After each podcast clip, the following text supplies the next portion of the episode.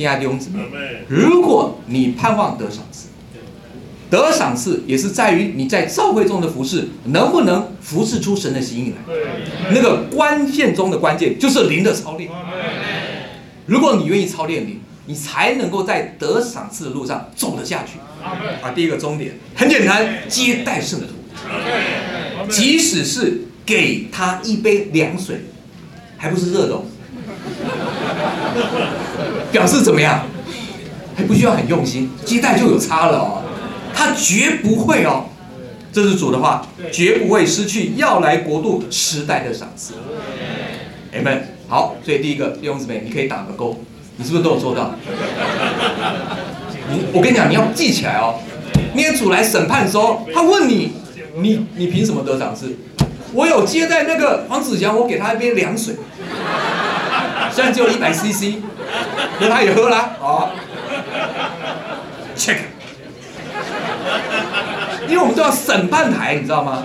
审判是什么？有法官，有被问的人啊，他被问要讲话啊，不要那天你都讲不出来。说主啊，至少我第一点做到，那第二个稍微难了一点啊。为主劳苦，弟兄姊妹，你做任何事情，只要是有代价、有回报，都是要劳苦。不要说服侍教会，你光读个书也很劳苦。我看到有些小弟兄，哎呀，那个补习啊，真是补到天荒天昏地暗，没有天荒地老啊。他只不过就是想进一个稍微好的学校。哇，那真的是很突破，很摆上哎，是不是劳苦啊？何况这个存到永世的价值，是不是值得你劳苦？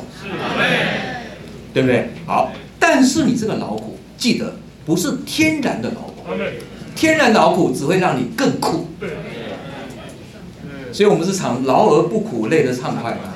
那个前提是不凭天然的生命和才干。如果你的服饰又劳又苦。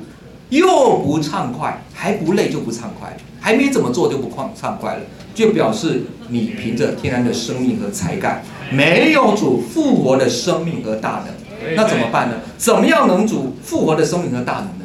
亲爱的弟兄姊妹，操练你的灵，经历各样的环境，你就会发现主内在让你享受生命，外在让你有环境，让你经历主复活的大能。你每经历一次，你生命就增加了一点。你再用那些你所得到的复活生命大能去服侍，你就会发现你会经历你的劳苦，很有主的同在。你的劳苦呢，就像刚刚讲的，劳而不苦，累而畅快。好像有一次弟兄装说，千万不要让这四这两句话变成一个传传说，传说，你要操练，祷告。经历主啊，好，第三点又再更难一点哦，为主受。刚刚讲到劳苦，劳苦只是累而已，受苦就会痛苦。弟兄姊妹，你好说这怎么这么难？那不要好了，弟兄姊妹，你看地上，你还是会受苦。不要说这个，你光生个孩子就很受苦。妈妈生孩子很受苦，那也是开始而已。啊，生下来更苦。小时候幼稚园还蛮可爱的，不要看人，也不一定每个都。到了小学还蛮有期待，到了高中叛逆期，你看那父母很受苦啊。但是大家怎么还是要生孩子？没办法，就是神给你那个使命，所以连在地上的事情都要受苦，何况天上的事呢？啊，当然要受苦嘛，才有价值。但这个受苦呢，是很有意义、很有价值的。亲爱的弟兄姊妹。这段时间我不是进入尼西米记吗？你看尼西米建造那个城墙受不受苦？非常受苦。那些人还有其还有这个反对他的，说风凉话的，啊，这个太多太多了。但是尼西米他所做的事却有时代的价值。你要不要这样？你如果愿意，你就会有赏赐。你大家有进阶了，对不对？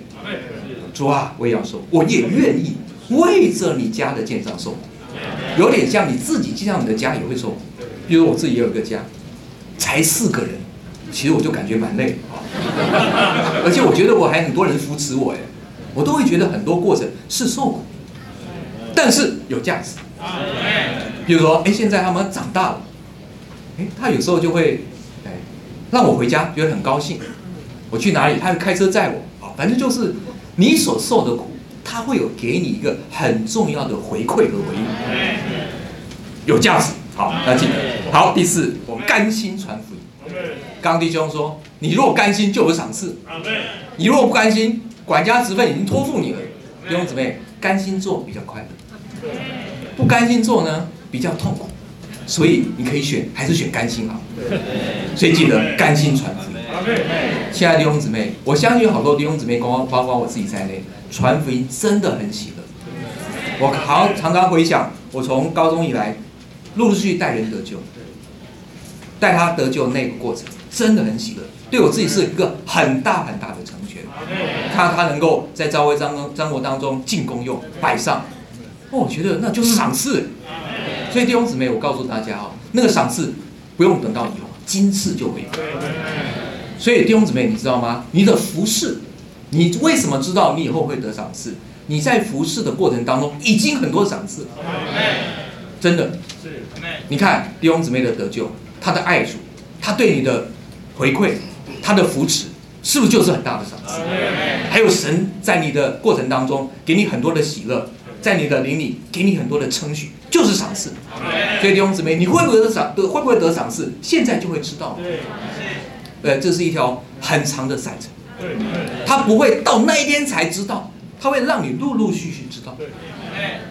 啊，比如说你看啊，这个一个高中生要考这个大学学科能力测验，他只考那一次考试吗？没有，他从高一就开始有段考，段考每个每每个学期三次，连期末考，然后段考间又有小考，你有你想他有可能这个小考段考考很差，最后考很好吗？不会，他一定是过程当中他就知道他所做这件事是有赏赐，他才会支持他继续往下。好。